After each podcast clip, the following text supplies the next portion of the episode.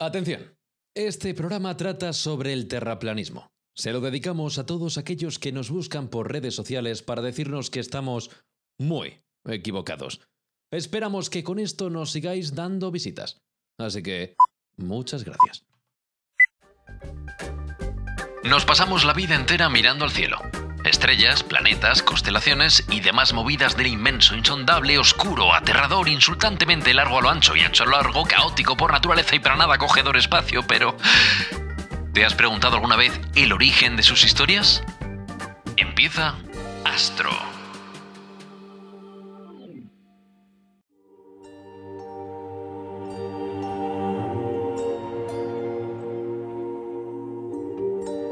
Comencemos por el principio de la historia del ser humano, buscando que culturas antiguas creían que la Tierra era plana. Las primeras civilizaciones, como la egipcia o la babilónica, creían que la Tierra era una superficie a la deriva en un océano infinito. En los bordes de este disco se apoyaba una cúpula sólida que contenía el Sol, las estrellas, el aire y todo lo demás. La tradición vikinga sostiene que Midgard, que sería nuestra Tierra, era un disco rodeado de un mar infinito situado en el tronco de Yggdrasil, el árbol del mundo. Evitando que el océano se derramara estaba Jormungandr, una serpiente gigante que hacía de barrera natural. En las raíces del árbol se extendía Helheim, el reino de los muertos, a donde caían las almas de aquellos que habían muerto por enfermedad o por vejez. En la copa de este árbol se encontraba Asgard, la morada de los dioses. También en la antigua cultura china se creía que la Tierra era una superficie plana. Sin embargo, los primeros astrónomos chinos pensaban que era cuadrada. Pero curiosamente los cielos sí que serían redondos. O bien era un paraguas que cubría la Tierra, o bien era una esfera en la que flotaba libremente la Tierra cuadrada. Esto sería como un pañuelo flotando en una corriente de aire.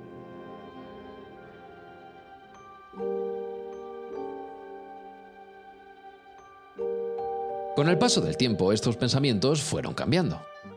Las primeras referencias de una Tierra esférica se pueden encontrar en las enseñanzas de Pitágoras, allá por el siglo VI antes de nuestra era. Sí, el de la suma de los cuadrados de los catetos es igual al cuadrado de la hipotenusa. Pitágoras montó un club privado de matemáticos aficionados, a los que llamó pitagóricos. Estudiaban geometría, música, astronomía, pero siempre basándose en describir la realidad en base a números.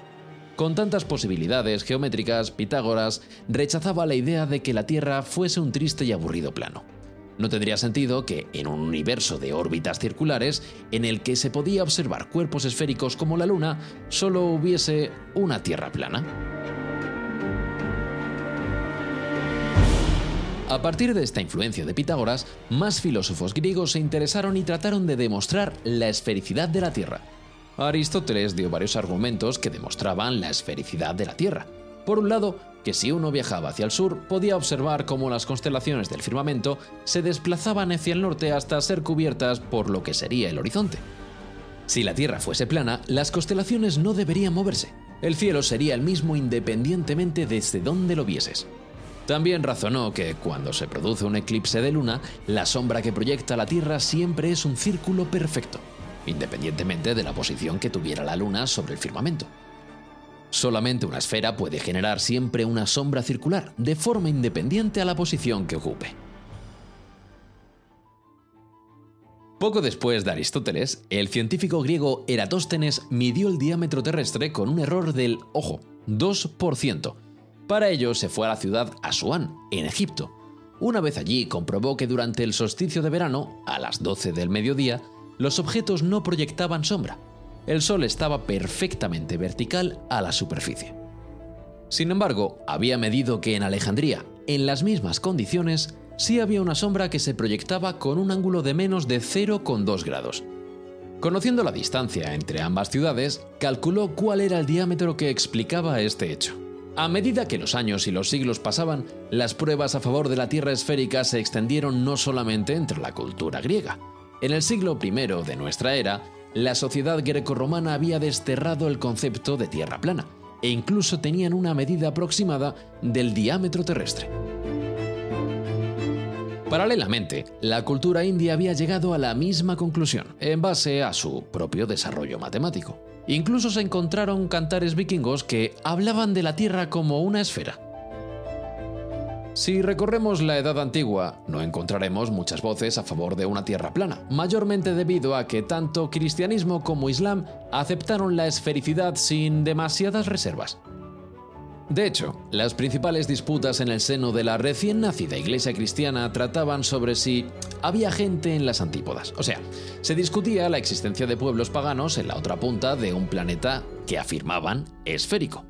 Nunca se cuestionó de manera abierta la posibilidad de que la Tierra no fuese una esfera.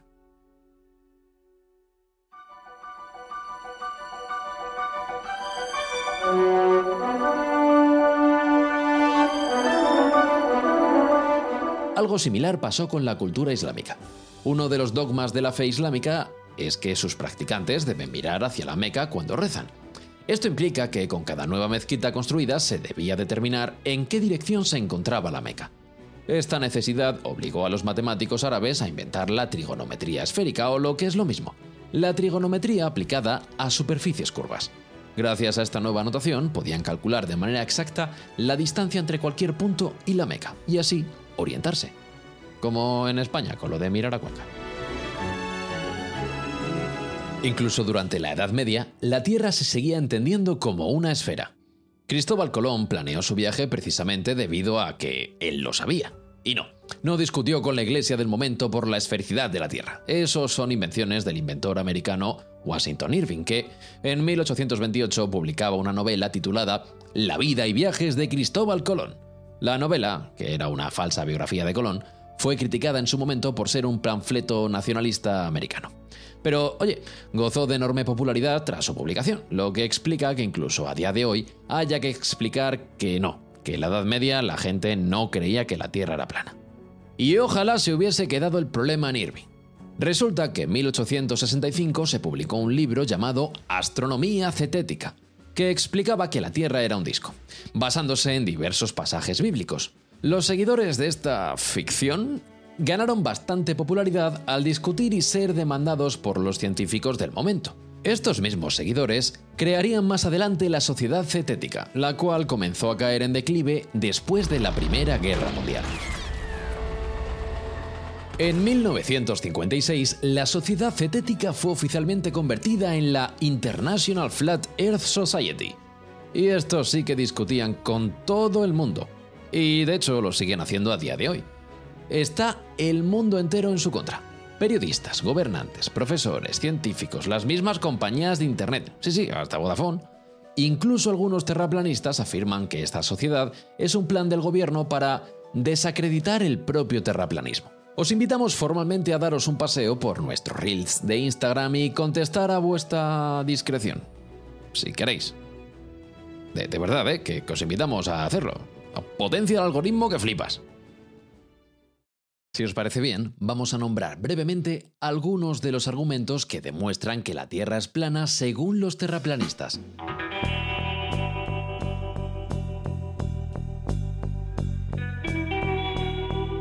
También os vamos a decir por qué son mentiras, y que no os preocupéis. De hecho, un saludo a Quantum Fracture, que tiene un vídeo de esto. Si es verdad que la Tierra gira, ¿por qué los aviones tardan lo mismo independientemente de si van a favor o en contra del giro de rotación? Los aviones están atados a la Tierra debido a la gravedad, como si llevasen un peso invisible que les hace girar con la Tierra. Realmente el avión se desplaza en base a la velocidad que actualmente tiene la rotación de la Tierra. ¿Por qué el cielo no varía si la Tierra se mueve en una galaxia que se está moviendo? Pues por lo mismo que los aviones. Todo gira a la vez por efecto de la famosa gravedad. Es como si te entrelazas con otra persona y giráis los dos a la vez. Por mucho que giréis, siempre vais a estar el uno al lado del otro. Si el hemisferio norte recibe la misma cantidad de luz que el sur, ¿por qué hay tanta diferencia de temperatura entre los polos? Bien, porque el Sol no es el único factor que explica la temperatura. El polo norte es, a nivel básico, un trozo de hielo flotando sobre agua más caliente. El polo sur es un continente, por lo que el agua caliente no pasa por debajo. La gravedad no tiene ningún sentido. ¿Cómo se van a atraer dos cuerpos entre sí que tienen masa? Bien, pues eh, esto se ha medido. y de hecho se ha comprobado. Si nos vamos al caso de Júpiter, este es tan masivo que no gira en torno al Sol.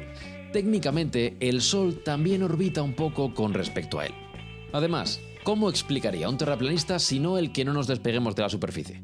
Vamos, no van a decir que la Tierra está siempre acelerando hacia arriba y que nos pegamos como si estuviéramos en un coche cuando acelera, ¿no? ¿Ah, sí? ¿E-, ¿Esa es su explicación de verdad? Joder, es que eso viola tantos conceptos que, vamos, la, relatividad... Eh, uf, no, sé, no sé. Guión va a poder corregir esto. Es que no hay quien lo ataque. Podríamos seguir, pero dudamos mucho de que sirva a explicarlo. El terraplanismo es un fenómeno social y no científico.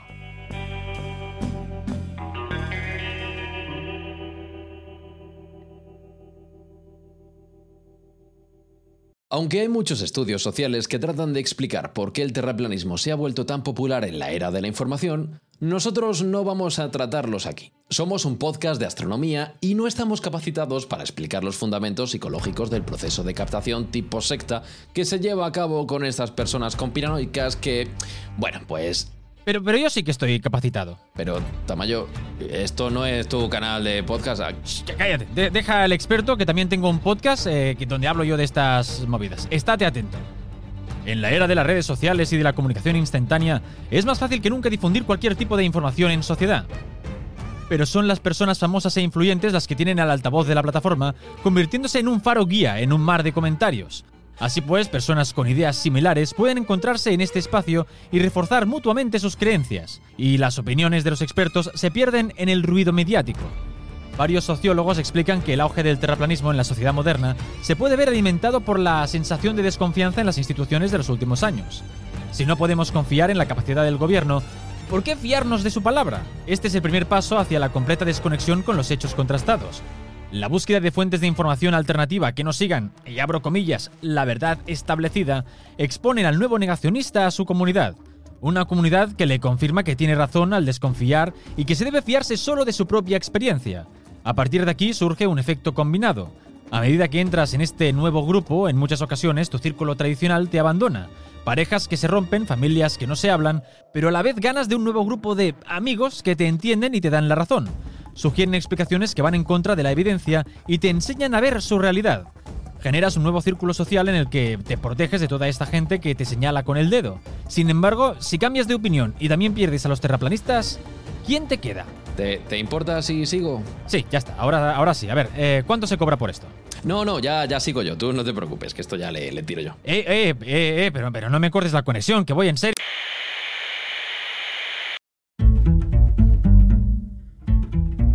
Porque existen numerosas pruebas para demostrar la esfericidad de la Tierra, algunas presentadas hace más de dos milenios. La variación del firmamento a medida que nos movemos por la superficie terrestre es imposible de explicar con una Tierra supuestamente plana. La curvatura de horizonte y altura son otro buen motivo. Si la Tierra fuese realmente plana, deberíamos poder ver todo hasta el mismo borde del mundo es que incluso los intentos de terraplanistas de demostrar que la Tierra es plana han demostrado que la Tierra es, en efecto, esférica. En el documental de Netflix, tan plana como un encefalograma, se asiste a varias conferencias y experimentos terraplanistas. Un grupo utilizó un giroscopio láser de anillo en un intento de demostrar que la Tierra no giraba. En cambio, detectaron la rotación real de 15 grados por hora que tenía la Tierra, una medida que descartaron como corrompida por el dispositivo que de alguna manera captaba la rotación de el firmamento. Otro grupo usó láseres en un intento de demostrar que un tramo de agua de varias millas es perfectamente plano, al medir la distancia entre el nivel del agua y el rayo láser a lo largo de tres postes verticales. Spoiler, no pudieron alinear el rayo porque eh, la superficie del agua eh, era curva, así que estaba hacia abajo. El experimento fue descartado como no concluyente.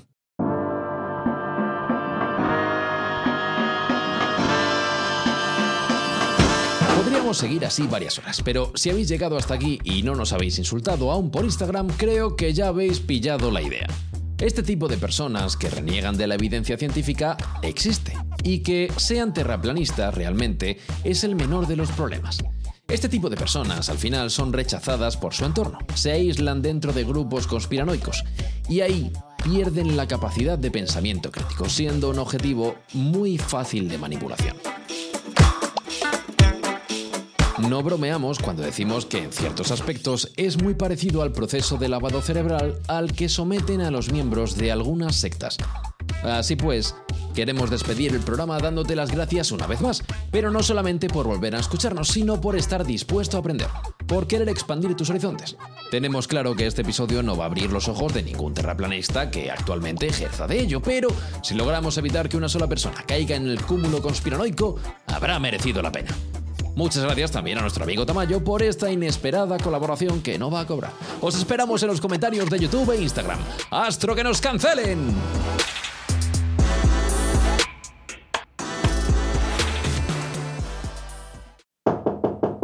Pero a ver, en serio, ¿esto lo voy a cobrar o qué? No me hagáis otra vez, hostia, otra vez con lo mismo. ¡Quiero, quiero mi dinero!